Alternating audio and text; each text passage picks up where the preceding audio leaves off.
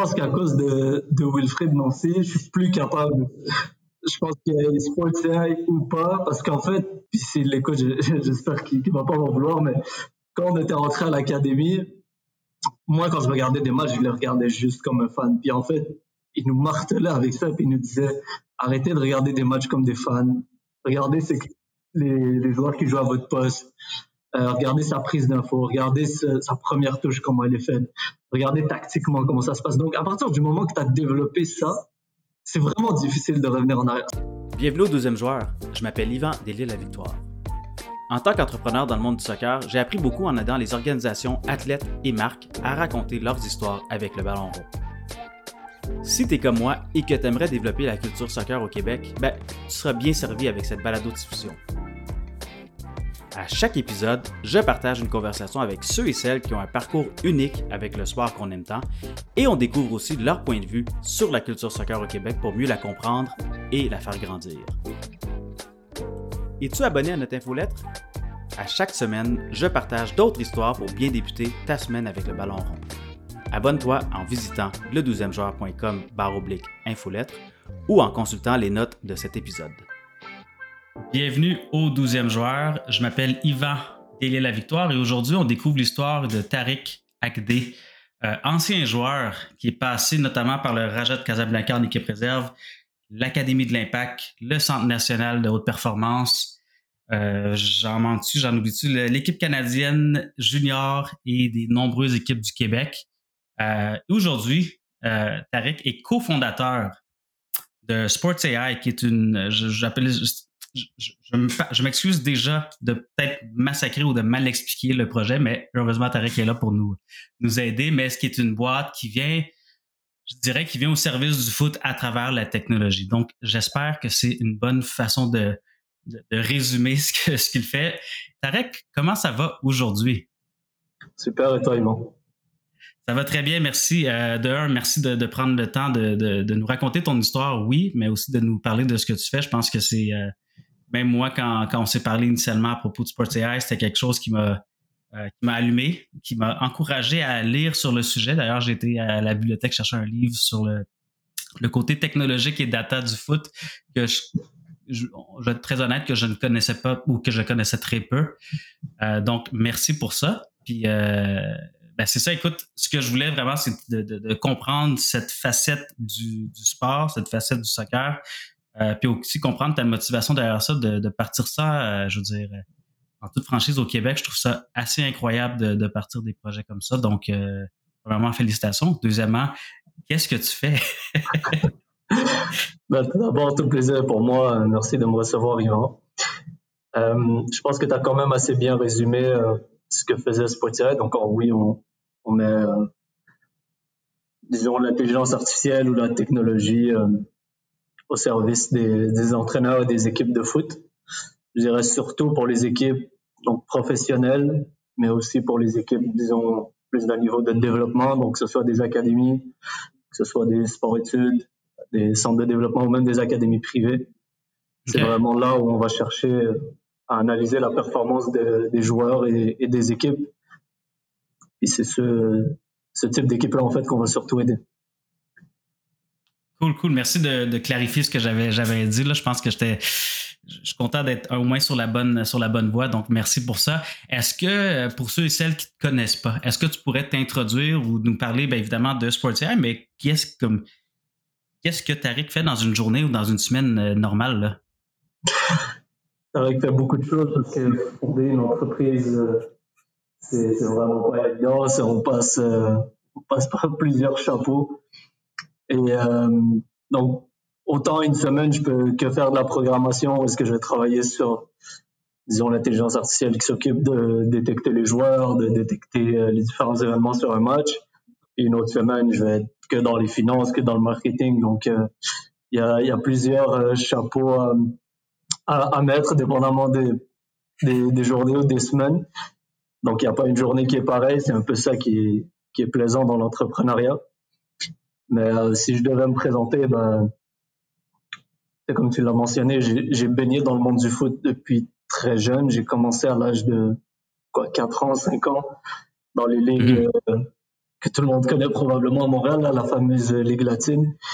Donc je commence à jouer là, puis en fait, euh, au fil du temps, je commence à, vers peut-être 8-9 ans, à avoir, euh, disons, mes premiers, mon premier passeport là, avec Rosemont, la petite patrie, euh, quartier où j'ai grandi.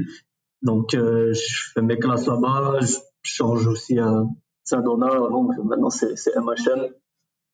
Euh, je passe à travers ça, je, passe à travers plusieurs clubs en vérité pour me retrouver euh, aux équipes du Québec. Ben, avant ça, au Sport Études Concordia, secondaire 1 et 2, puis après ça, au, Centre national de haute performance à partir du secondaire 3.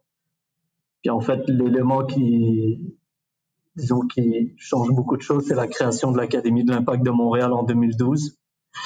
Euh, donc, on est les premiers, euh, dans ma génération, on était les 18. Donc, on est les premiers à faire partie de cette, euh, de cette académie. Donc, T'avais quel âge à ce moment-là? T'avais 17 ans?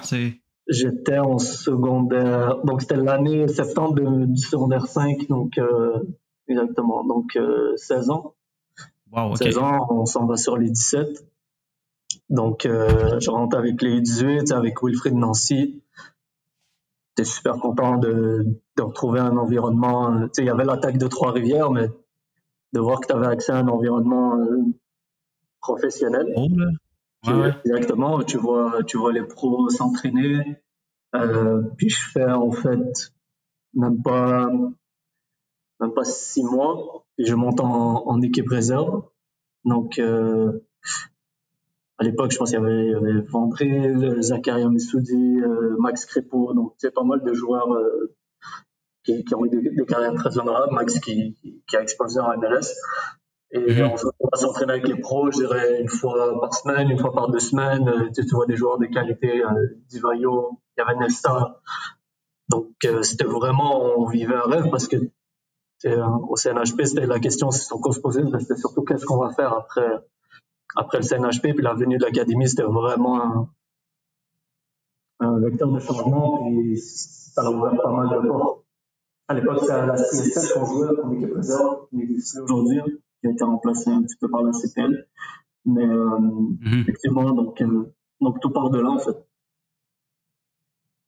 Puis justement, donc, comme tu dis, tu as, baigné dans le foot en grandissant. Je pense que tu m'as dit tu as fait le tour des clubs à Montréal ou, dans les différents euh, quartiers de la ville. Puis ça te fait un peu découvrir que bon, il y a, une diversité, il y a, quelque chose qui, bouille à Montréal en termes de soccer. Puis euh, à travers tes, performances, à travers ta, croissance dans ce monde-là, tu, réalises que tu es capable d'aller plus loin. Puis, euh, question de timing, encore une fois, l'académie arrive à ce moment-là. Euh, puis là, tu réalises que on va dire les portes du, monde professionnel s'ouvrent un peu à toi. à ce moment-là, est-ce que tu te mets à, je dirais pas rêver, mais à réfléchir justement à, tes, à une future carrière professionnelle, à un potentiel de jouer professionnellement? Bah, c'est sûr, c'est dans ta tête. Euh, j'ai fini mon, mon secondaire, euh, j'avais passé euh, une semaine à m'entraîner avec les pros parce que la, la réserve, la plupart des gars n'étaient pas là. Puis, à 16-17 ans, on passait une semaine à côté d'Assoun, d'Ivayo. Donc, tu as envie, as envie de vivre de ça. Donc, à partir d'un moment, tu te dis, bon, est-ce que je continue à l'école euh, où je continue vraiment dans le foot? Donc à, partir de ce moment-là, c'était un choix, un choix quand même compliqué à faire. Ouais. J'ai euh, essayé de le faire une session. Il y avait un programme sport études au Cégep Vanier. Euh, bref, le volume était beaucoup trop élevé. Je me casse le, le métatarse, première fracture euh, à vie. Puis euh, à partir de ce moment-là, en fait, j'essaie de mettre l'école de côté. Donc je me concentre que, que sur mon foot. Puis euh, je dirais après ma première année avec l'équipe réserve, il y a beaucoup de changements au sein de l'équipe même. Donc, il y a toute une génération, donc les 92-93 quittent.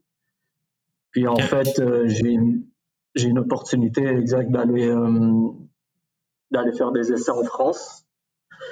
Euh, j'y vais. J'y vais, je fais un essai euh, à Sochaux. Le niveau était vraiment, vraiment élevé. Hein. Puis je fais aussi un essai à, Angers où il y a un certain. En fait, le joueur qui m'a vraiment impressionné là-bas, c'était Bouffal, qui joue en équipe nationale marocaine maintenant, qui passait par Southampton.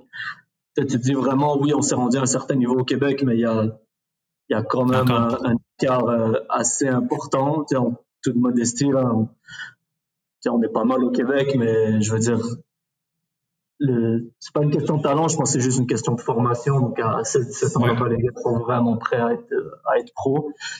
Donc euh, je me retourne vers mon pays d'origine, le Maroc. Euh, je finis par signer. Euh, je passe la saison avait déjà débuté, mais je finis la saison avec le Raja de Casablanca. Donc quand même goûter à ça, mais après tu te dis bon, à 18-19 ans, j'aurais pu décider de rester au Maroc peut-être puis, faire autre chose, mais j'ai pris la décision de revenir, de revenir au Québec puis, puis de retourner à l'école. Donc c'est un choix vraiment personnel. Donc c'est le foot a demandé beaucoup de sacrifices. Puis euh, pense c'est surtout le support en fait. J'avais laissé mes parents, euh, mes frères ici euh, au Canada, même si j'ai de la famille au Maroc. Donc c'était c'était quand même compliqué en fait. Les gens ils pensent que jouer au foot c'est bah, c'est juste s'entraîner il y a tout un support mental, puis en fait, tu te rends compte que la plupart des gens qui réussissent dans ce dans ce domaine-là, leurs familles sont, sont proches d'eux et ceux, ceux qui ne l'ont pas, ben moi je trouve que c'est des extraterrestres parce que c'est vraiment, difficile. Moi qui, adore les plans de ma mère, c'était compliqué cette année-là.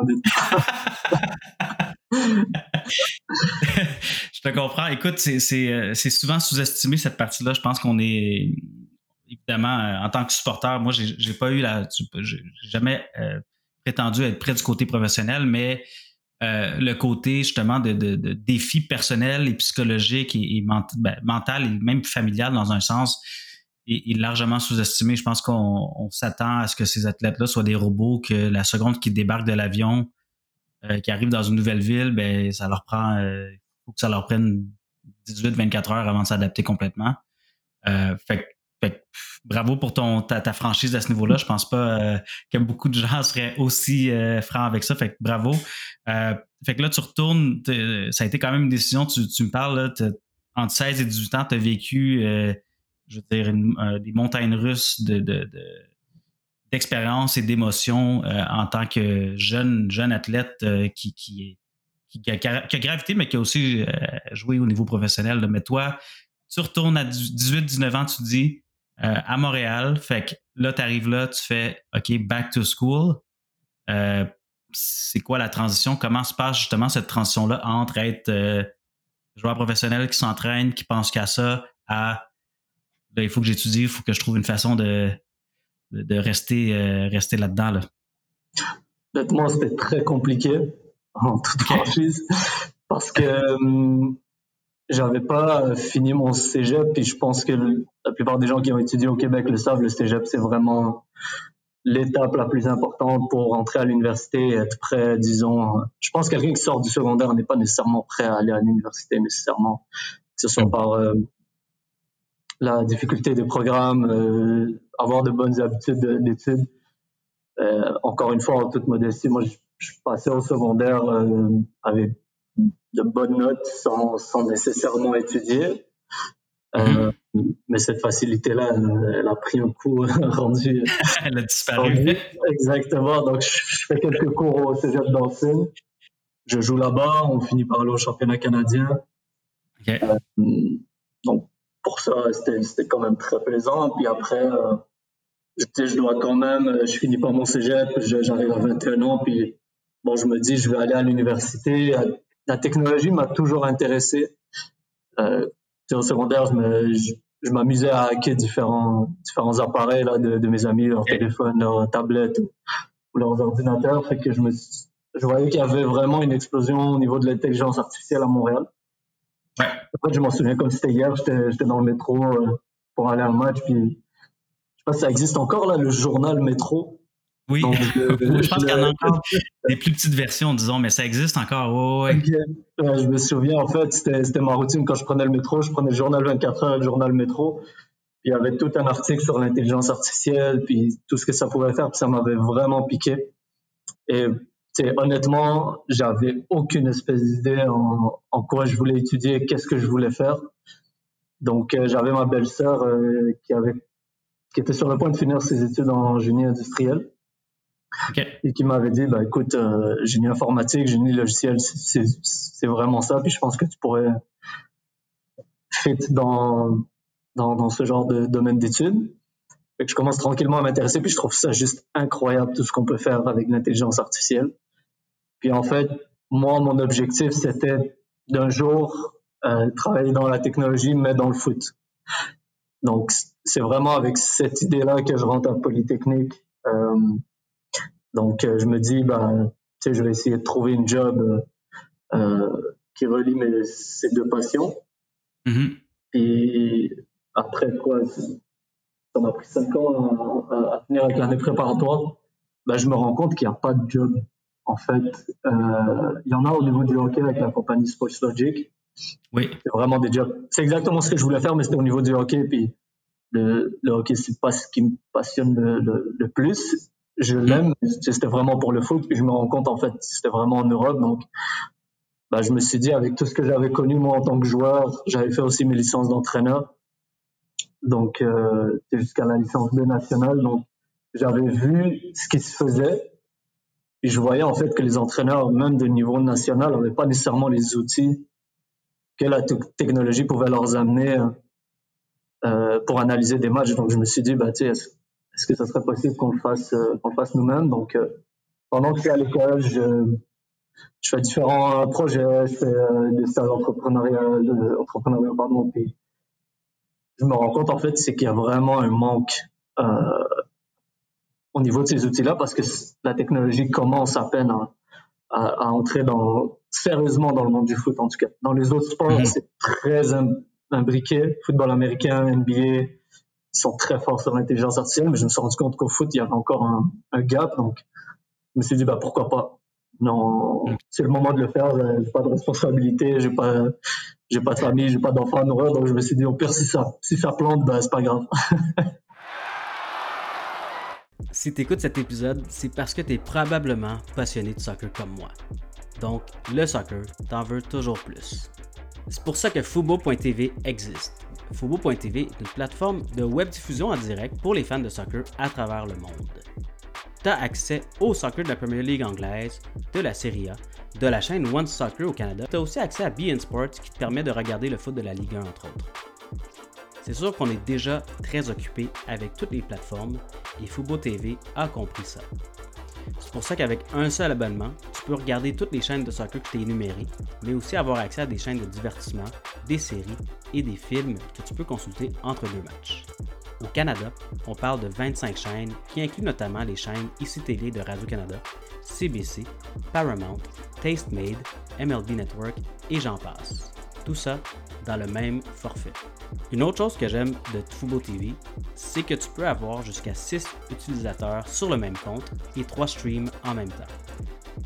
Si jamais tu te cherches plus de foot à regarder, je t'invite à cliquer sur le lien dans les notes de l'épisode pour découvrir tous les avantages et les forfaits de Fubo TV.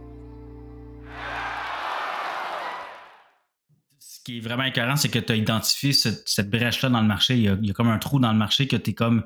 Moi, j'ai été joueur, j'ai vu cette expérience-là. J'étais aussi, comme tu dis, tu ta licence d'entraîneur aussi. Fait que tu es capable de, de, comprendre, d'identifier le problème sous plusieurs, euh, sous plusieurs angles. Fait que c'est quand même bien de voir ça. ça. mais... C'est. Excuse-moi, je te coupe, mais c'est. Ben non, ben non, C'est important de le mentionner. C'est. On parlait de l'opportunité de l'académie tout à l'heure. Au CMHP, ouais. on avait quand même des entraîneurs c'est que moi, je juge compétent, que ce soit des Philippe Dos Santos, avec qui j'ai passé la majorité du temps, John Lignatis. Et en fait, ouais. on faisait des bilans à chaque quoi, trimestre ou semestre. Et okay. en fait, c'était fait de manière objective, mais ils prenaient vraiment le temps d'évaluer euh, sous chacun des aspects. On a l'aspect technique, social, euh, physique, euh, au niveau scolaire. Donc, il y, y, avait toute cette analyse-là, du moins où on nous présentait un bulletin. Donc moi, je me raccrochais beaucoup à ça parce que je n'étais pas le genre de joueur. À... Je pense que c'est à cause de, de, la culture aussi euh, dans laquelle j'ai grandi, dans le sens où, où nous, les adultes, on ne pouvait pas entamer nécessairement de dialogue euh, avec eux comme d'égal à égal. Donc je ne me suis jamais permis d'aller voir un entraîneur et lui dire ah ben tu sais c'est quoi tes feedbacks, c'est quoi? Exactement. Okay. Alors tous ces bulletins-là, moi je les ai vraiment pris à cœur. Euh, puis quand je suis rentré à l'académie, en fait, Philippe Lafroy avait mis un système en place. Je pense que si je te montre le bulletin, c'était sur deux, trois pages. Euh, il y avait plusieurs euh, critères d'évaluation. Là, je me suis dit, mais attends. Et je les ai ressortis plus tard. Je me suis dit, mais ça, ça a dû prendre tellement de temps à faire. Et en fait, euh, il te mettait une note, je pense, sur 5 ou sur 10 pour chacun des critères. Et c'était l'entraîneur qui évaluait selon le groupe au-dessus. Donc, pour nous, la réserve, c'était, bah, OK, un 10 sur 10, bah, c'est euh, par rapport à l'équipe pro. Donc, euh, par exemple, un Drogba aurait eu 10 sur 10 sur euh, les frappes, sur euh, la finition, peu importe. Mais toi, où est-ce que tu te situes par rapport à ça? Et Là, je me suis dit, mais un entraîneur, ça doit tellement lui prendre de temps à le faire. Et je me souviens, quand je jouais en CSL, Nicolas Gagnon, parfois, il prenait des, des statistiques donc pendant le match. Donc là, je me disais, eh ben, tu sais, je, je veux dire, ça bouffe tellement de temps, on mobilise du personnel, c'est important, mais on pourrait mettre en place une technologie qui le fait. Et en fait, c'est pour ça, c'est parce que moi, je me raccrochais à ça, puis je me disais, je suis certainement pas le seul joueur qui veut connaître ses statistiques, qui veut savoir comment il performe, qui veut comprendre en fait pourquoi un entraîneur le fait jouer plus qu'un autre, ou, ou l'inverse. Mhm. Donc, euh, puis souvent, en fait, j'emmagasinais de la frustration, on va dire, quand je ne jouais pas, surtout ma première année avec la, la réserve à l'impact. J'étais le plus jeune, donc c'est compréhensible, mais dans ma tête, je me disais, ben, j'avais une bonne semaine, deux bonnes semaines, un bon mois d'entraînement, ben, je mérite de jouer. Donc, le fait de, tu sais, c'est hyper demandant là, de, dire à un entraîneur, je veux à chaque semaine mes statistiques, ça, ça fait pas de sens. À moins qu'il ait mm. un outil, ça, ça fait, c'est vraiment difficile pour lui de l'avoir. Donc, ça, je pense que c'est là où j'ai eu des clics en fait. Après, c'était juste trouver le moyen comment je pouvais le faire. non, mais c'est de, de, de un, comme je le dis, je pense que tu as trouvé le problème. Après ça, comme tu dis, c'est de trouver les, moyens de le faire. Puis je pense que tu es sur une excellente voie à ce niveau-là.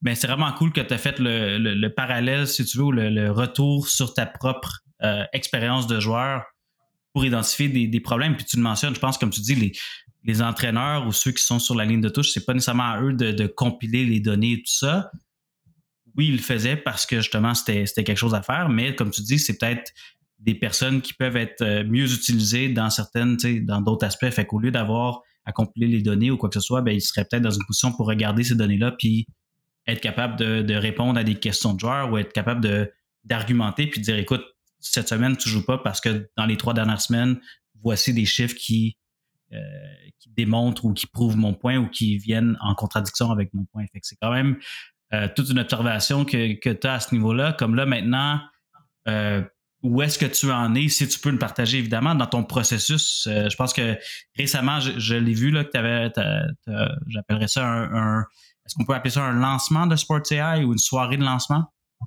Ouais, c'est exactement ça. Donc, malheureusement, tu étais en vacances après le changement de date euh, imprévu de notre Non, mais écoute, euh, j'avais dit oui, puis j'étais motivé, puis c'est pour ça que j'ai la, raison pour laquelle j'avais pris ce livre-là, c'était le livre, je pense, en tout cas, il y a plusieurs personnes qui l'ont lu, qui s'appelle le, euh, le foot est une science inexacte.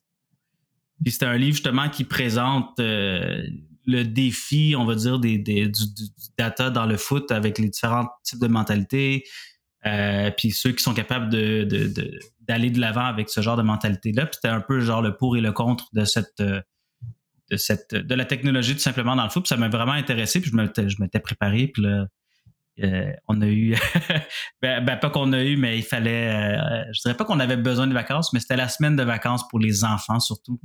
fait qu'on a pris une semaine dans le Maine. mais je me souviens que le soir, c'était le mercredi soir, je suis revenu à la maison, au chalet qu'on était, puis là, je regardais un peu qu'est-ce qui se passait, puis j'essayais de suivre un peu les stories, puis j'étais comme... J'avais un peu de, de faux mots, comme on dit. Là. Ah, écoute, la vidéo sera, sera bientôt disponible, puis euh, on se reprendra la prochaine fois, ça c'est sûr. Mais ouais, effectivement, on a, on a lancé, euh, disons, la première version euh, de notre application. On, avait, on avait mis en place l'été passé une version, un MVP qu'on appelle un Minimum Valuable Product. Donc, c'était simplement les métriques que l'on offrait, ben, elles étaient disponibles en temps réel, mais il n'y avait pas de design nécessairement. Donc, c'était vraiment juste pour confirmer l'intérêt pour les métriques qu'on pouvait offrir aux entraîneurs. Une fois ça, c'était le cas, on a mis euh, les ressources nécessaires pour développer ça.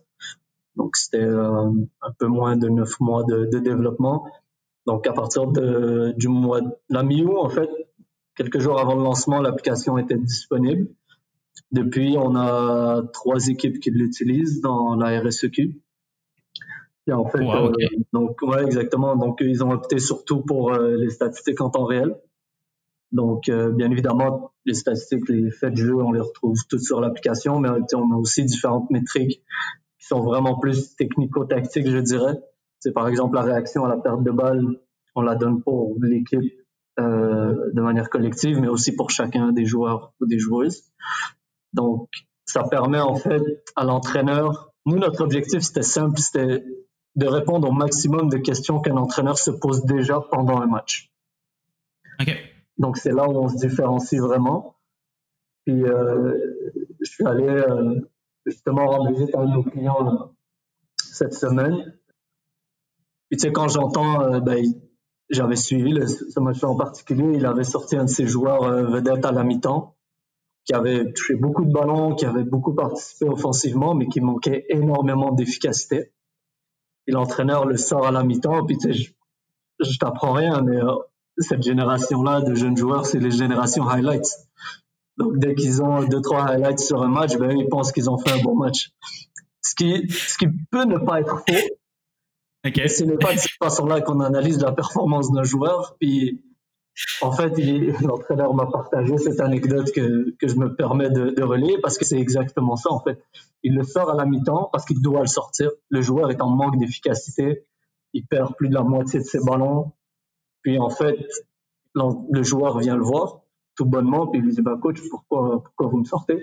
Ben, il lui dit, est-ce que tu veux regarder hmm. tes statistiques? Donc là, en fait, ça permet même aux joueurs, dans les deux cas, des fois, on pense qu'on a fait un mauvais match, puis finalement, on a fait un bon match, on a participé, peut-être pas de la manière dont on le souhaitait, mais d'une manière un petit peu plus sombre, comme on dit. Ouais. Mais on a fait un travail qu'il fallait qu'il soit fait, puis c'est important de le mettre en lumière. Mais à l'inverse aussi, quand le joueur euh, part dans les nuages, puis il pense parce qu'il a mis deux frappes, il a touché deux fois le poteau, mais le reste des ballons, ils sont perdus, ou il les perd dans des zones où il faut pas les perdre, il prend trop de touches. Donc, ça, ça permet de mettre en lumière euh, les différents aspects du jeu que le joueur peut-être ne va pas se rendre compte, ou même l'entraîneur. Ben c'est cool que déjà vous avez, je veux dire, vous avez des, des, actions concrètes là, ou des, des, réponses concrètes à, vos, euh, à votre solution. Fait que c'est quand même cool. Euh, Est-ce qu'on peut revenir un peu sur euh, justement, on, on, on, le voit sur le site de SportsAI, vous êtes quand même euh, supporté par d'autres partenaires. Vous avez là, est-ce que tu es encore dans un mode de comment j'appelle ça euh, d'incubateur? Ben en fait, on est dans deux incubateurs en ce moment. Donc, Le premier, c'est le Santec. C'est un incubateur vraiment de, de, calibre international. À chaque, je dire, à chaque deux trois mois, on reçoit des des entrepreneurs de partout à travers le monde. Donc, ça, eux nous ont beaucoup aidé en fait au début du projet à travers un programme de 12 semaines. On était une trentaine, quarantaine d'entreprises, puis à la suite, euh, ils ont choisi une dizaine pour euh, le programme Propulsion, qui euh, dure pendant deux ans. Donc, on a accès, euh, notre siège social est là-bas maintenant. Donc, pendant deux ans, on a des bureaux au Vieux-Port de Montréal, on a accès à, à différents experts donc, ça nous permet vraiment de nous suivre dans cette structure entrepreneuriale, étant donné que Imran, qui est l'autre cofondateur, et moi, on a les deux le, le même background de, de, génie informatique. Donc, euh, ça nous permet d'avoir accès à des experts pour, pour que ce développement-là, entrepreneurial, financier, marketing, puisse être suivi. Okay. Et on a aussi, euh, ben, on participe en ce moment à, à l'incubateur de NextAI, qui est un incubateur canadien spécialisé en intelligence artificielle. Et en fait, la, la particularité de ce programme-là, c'est que c'est pas un secret au Canada, puis particulièrement à Montréal, on est dans un hub de l'intelligence artificielle. Donc, ça mhm. permet euh, de faciliter ce développement-là, avoir accès à des experts. Comme nous, on a un scientifique en résidence euh, qui fait partie du MILA. Le MILA, c'est le centre de, de recherche peut-être le plus connu au, au monde, euh, qui a été créé par Yoshua Benjo. Là, qui moi, moi j'adore l'appeler comme ça, c'est le Bill Gates de l'intelligence artificielle. Donc c'est vraiment un pionnier, là, ça fait 30 ans qu'il est là-dedans, donc euh, il appartient à, un centre, euh, centre de recherche à ce niveau-là, donc on a accès à leurs scientifiques, c'est vraiment... Ça nous permet en fait de nous développer tous les deux, là. On a, en un an, on, a fait ce qui, ce qui nous aurait pris peut-être 3 ou 4 ans si on n'avait pas accès à ces expertises-là. Je comprends. À travers, justement, là, là tu le côté. Euh, on a abordé évidemment ton côté de joueur. Tu as parlé de, ta licence d'entraîneur. On a parlé aussi de tout l'aspect technologique, on va dire ton côté entrepreneurial et euh, ta passion justement pour le, côté technologique du sport. Euh, est-ce que tu as encore une certaine passion pour, le côté supporter, pour le côté culture foot présentement, ou est-ce que ça, est-ce que d'avoir lancé Sporty ça l'a comme ravivé cette passion pour le foot, ça l'a comme amplifié ou est-ce que ça l'a calmé puis tu es plus euh, axé sur le côté business? Ah, des fois, je dois, je dois me rappeler alors parce que je suis un, je suis un fan fini de, foot. Peu importe, oui, j'ai mes équipes favorites, mais peu importe le match, je vais toujours trouver un, plaisir à, à, regarder, à regarder du foot. Donc, euh, je pense que la, la, fois où j'ai compris qu'il fallait vraiment que, que, je me rappelle alors, c'était en fait quand on avait suivi euh, l'équipe nationale euh, haïtienne de, de, futsal à la qualification de, la Coupe du Monde. Puis en fait, euh, à ce moment-là, en fait, l'application n'était pas prête. Je prenais la plupart des, ben, en fait, je prenais les statistiques manuellement. Donc, j'étais pris à prendre des stats puis vraiment être là pour encourager les gars. Puis euh, les, les, supporter. J'étais vraiment dans le match comme, un fan, alors que j'avais du travail à faire? C'est vrai que je me suis rendu compte qu'il fallait, euh, qu'il fallait faire la part des choses, mais maintenant que le tout est automatisé, je te dirais que c'est un peu plus facile de, de laisser mon côté fanatique parce qu'en fait, lorsqu'un match se déroule, nous on récupère tout simplement la vidéo. Puis euh, c'est nos serveurs qui s'occupent du travail. Donc là, c'est un petit peu plus facile de, de suivre. Mais en fait, c'est surtout le côté analytique où est-ce que je me dis, ben, oui, je suis, un fan, mais je dois quand même regarder euh, les matchs de, nos clients que je regarde, je dois les regarder de manière euh, très attentionnée et avec un œil avisé pour, quand je vais revoir les clients, ben, pouvoir discuter sur, certains points que l'application a, a, a soulevé ou même répondre à ces interrogations. Puis en fait, je pense que c'est là que ça fait la différence. J'ai un de nos, euh, bah, de, de, nos clients euh, au Cégep donc François Bourget, vraiment, il, il pousse la réflexion à, un autre niveau. Puis moi, c'est ça que j'adore parce que ça nous permet en fait d'amener le produit à, à, des niveaux espérés en fait. Donc, euh, je comble ce niveau de ce niveau de fanatisme, je dirais, par euh, par euh, pouvoir développer quelque chose qui va aider vraiment les entraîneurs ou les équipes euh, euh qu'on va côtoyer tout simplement. Est-ce que, euh, bon, tant mieux, good. Est-ce que des fois, mettons des matchs que sur lesquels tu travailles pas, est-ce que tu te surprends à, être, euh, à être plus du côté analytique que du côté supporter? mettons que tu as des équipes que tu, que tu t'encourages. Je ne sais pas c'est qui tes équipes, mais mettons euh, l'équipe, ton équipe favorite que tu regardes, est-ce que tu te surprends à je veux dire, aller du, côté analytique ou est-ce que tu restes du côté fan qui est un peu aveugle ou qui regarde pas nécessairement le, les petits détails? Moi, je pense qu'à cause de, de Wilfred Nancy, je suis plus capable. je pense que Spotify ou pas, parce qu'en fait, tu sais, au début, euh, puis c'est l'écho, j'espère qu'il ne va pas m'en vouloir, mais quand on était rentré à l'académie, moi, quand je regardais des matchs, je les regardais juste comme un fan. Puis en fait, il nous martelait avec ça, puis il nous disait arrêtez de regarder des matchs comme des fans. Regardez les, les joueurs qui jouent à votre poste. Euh, regardez sa prise d'info, regardez sa première touche, comment elle est faite, regardez tactiquement comment ça se passe. Donc, à partir du moment que tu as développé ça, c'est vraiment difficile de revenir en arrière. Ça, c'est la première des choses. Et je lui en veux un peu parce que j'ai vraiment du mal. Mais maintenant, euh, en ayant dit ça. ça, c'est comme une confession là, que tu fais. Honnêtement, je te dirais, de, depuis que CI existe, l'exemple parfait, c'est que je suis allé voir la dernière finale de Ligue des champions euh, africaine. Donc, c'était, euh, même si j'ai joué au Raja de Casablanca, en fait, à la base, ma famille, on est fan du Wydad, donc c'est une des deux équipes à Casablanca. Mhm. Puis il faut savoir qu'ils étaient en finale de la Ligue des Champions et ils recevaient le match contre la grande équipe égyptienne de El Ahly. Mhm. El Ahly, ils ont des budgets européens, ça, ça fait vraiment pas de sens. Pour une équipe africaine d'avoir ces budgets-là, c'est vraiment, c'est vraiment, c'est le PSG de l'Afrique là, vraiment. Puis tu te retrouves dans un stade qui a quoi, 70, 80 000 personnes, ça vibre. Honnêtement, je ne savais pas si on allait sortir en vie du, stade.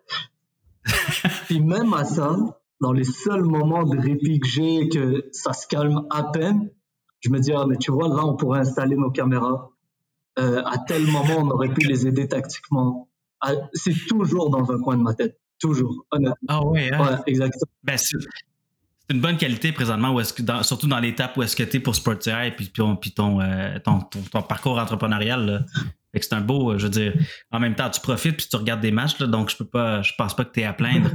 mais, euh, mais tant mieux si tu es capable de, ben, tu- je veux dire, tu es capable de faire les deux, tu es capable de, de regarder ces matchs-là, euh, bravo. Puis désolé s'il faut que tu regardes tous les matchs maintenant de ce côté-là. Le seul point négatif, c'est quand ça m'était arrivé quand j'étais allé voir ce match-là. Il y avait une chose Ouais. que j'avais remarqué pendant le match, mais je sais pas, avec le- avec l'animosité du match, euh, souvent j'essaie de prendre en note ce à quoi je pense. OK. Euh, écoute, j'osais à peine sortir mon téléphone, je l'ai échappé comme quatre fois. Puis avec la foule qu'il y a, c'est sûr qu'il va se casser, donc j'avais pas osé à ce moment-là.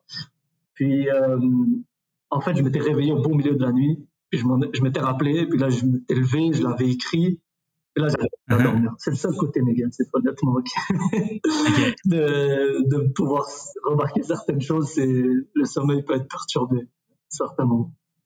Mais c'est, c'est ouais, je peux. euh, c'est, c'est un défaut, c'est sûr. Comme je, je te souhaite de mieux dormir euh, éventuellement, mais on dirait que c'est comme t'es c'est quelque chose.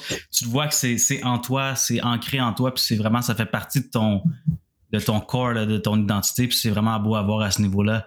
Euh, si on parlait un peu de euh, bon à travers toutes ces, nombreuses expériences, toi, quand tu regardes la culture soccer ici, je pense comme tu dis, tu as, joué dans plusieurs quartiers euh, et plusieurs niveaux aussi. Qu'est-ce que tu vois qui est si, je dirais, qui est si unique au Québec ou peut-être plus spécifiquement pour toi à Montréal?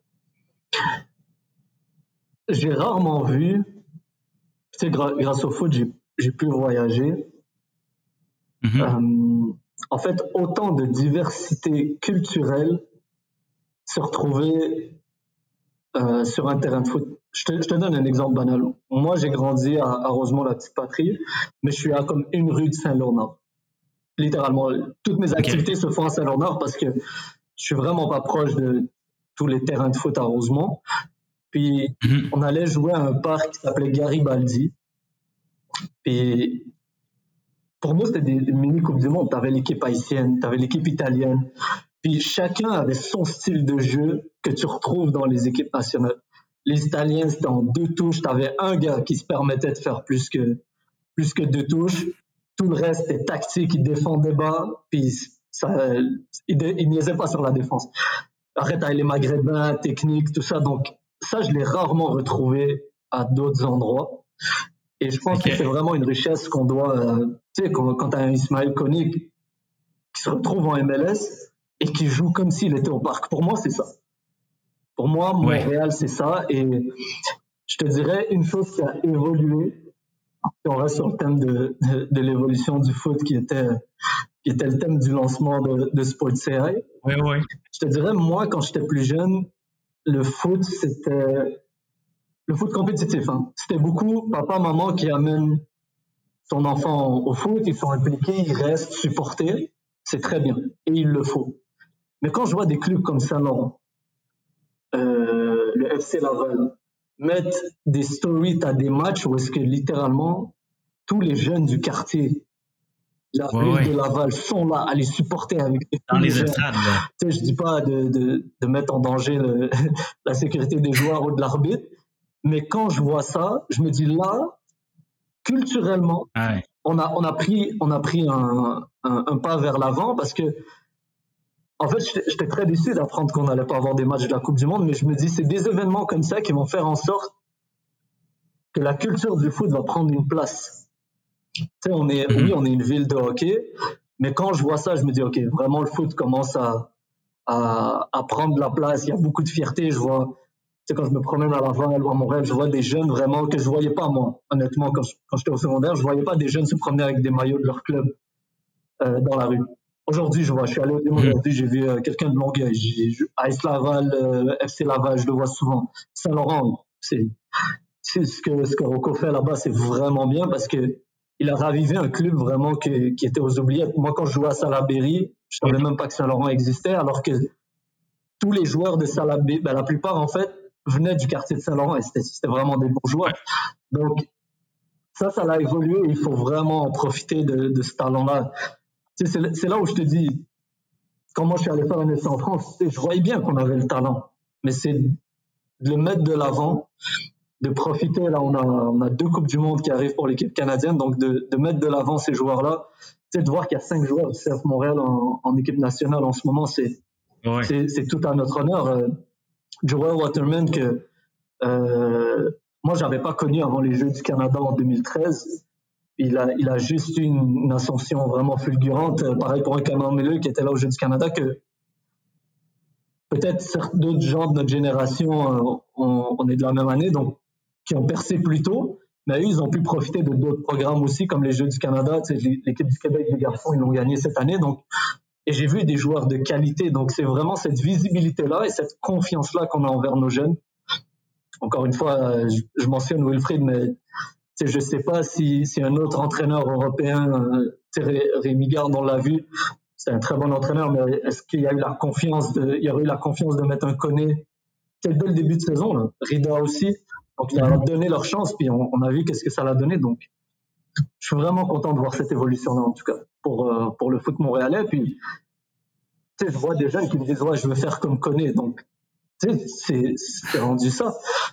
On, on, a eu Drogba, oui, Drogba a eu une carrière incroyable. Tout le monde veut faire comme Drogba, mais tu t'identifies plus à quelqu'un qui a grandi dans ta ville euh, et, et, et, qui va en MLS et qui donne des leçons de foot à des vétérans. ben, il faut, il faut se le dire. Oui. Il, Absolument. Moi, honnêtement, il, son jeu va se peaufiner, ça c'est sûr et certain, mais quand tu vois la qualité brute qu'il a, je me dis, c'est certainement pas le seul qu'on a. Donc, euh, donc j'espère, en tout cas, qu'il y en ait d'autres dans les années à venir.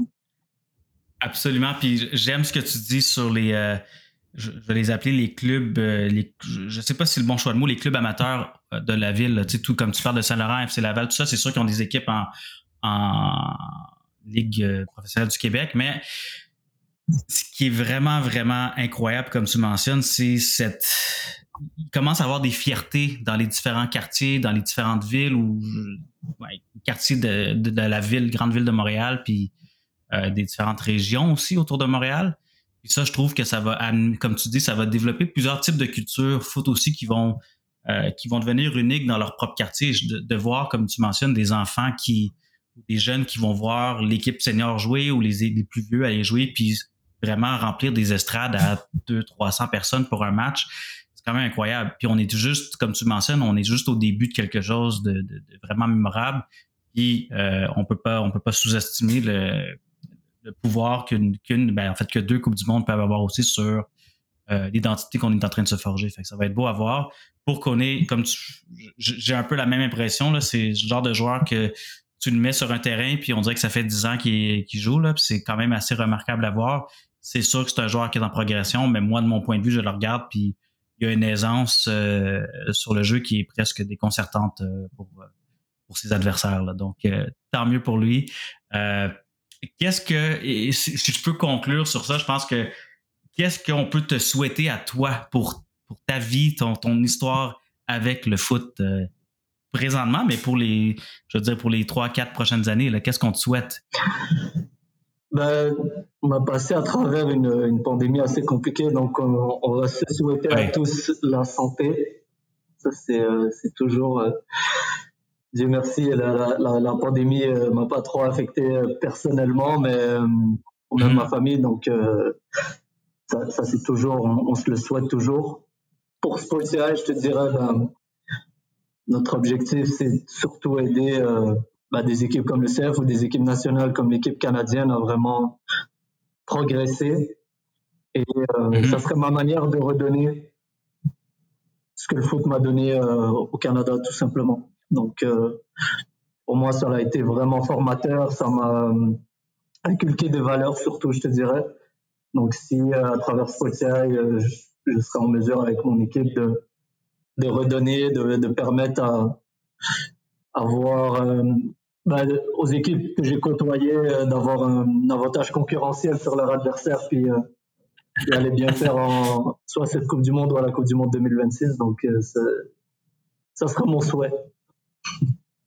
C'est un excellent. On te le souhaite aussi. Écoute, un énorme merci pour ton, euh, ta franchise, tes histoires, euh, ton parcours aussi. Là, je pense que ça, on, a retiré beaucoup d'apprentissage de, cette, de cette expérience-là, ton parcours professionnel et aussi avec, on va dire, dans le monde de l'intelligence artificielle et de l'entrepreneuriat. donc, merci Tarek. Ça a été une excellente conversation. J'ai vraiment hâte euh, de suivre les prochaines aventures euh, de SportsAI. Merci beaucoup. C'est un plaisir pour moi, Yvan. Merci. Si tu as aimé cet épisode, je t'invite à laisser un avis sur ta plateforme de podcast préférée ou en le partageant avec ta communauté soccer sur les médias sociaux. Si la culture soccer t'intéresse, j'envoie également une infolettre hebdomadaire dans laquelle je partage des histoires, des liens ou des articles intéressants reliés au soccer d'ici et d'ailleurs. Abonne-toi en visitant le 12 joueur.com par oblique infolettre ou en consultant les notes de cet épisode.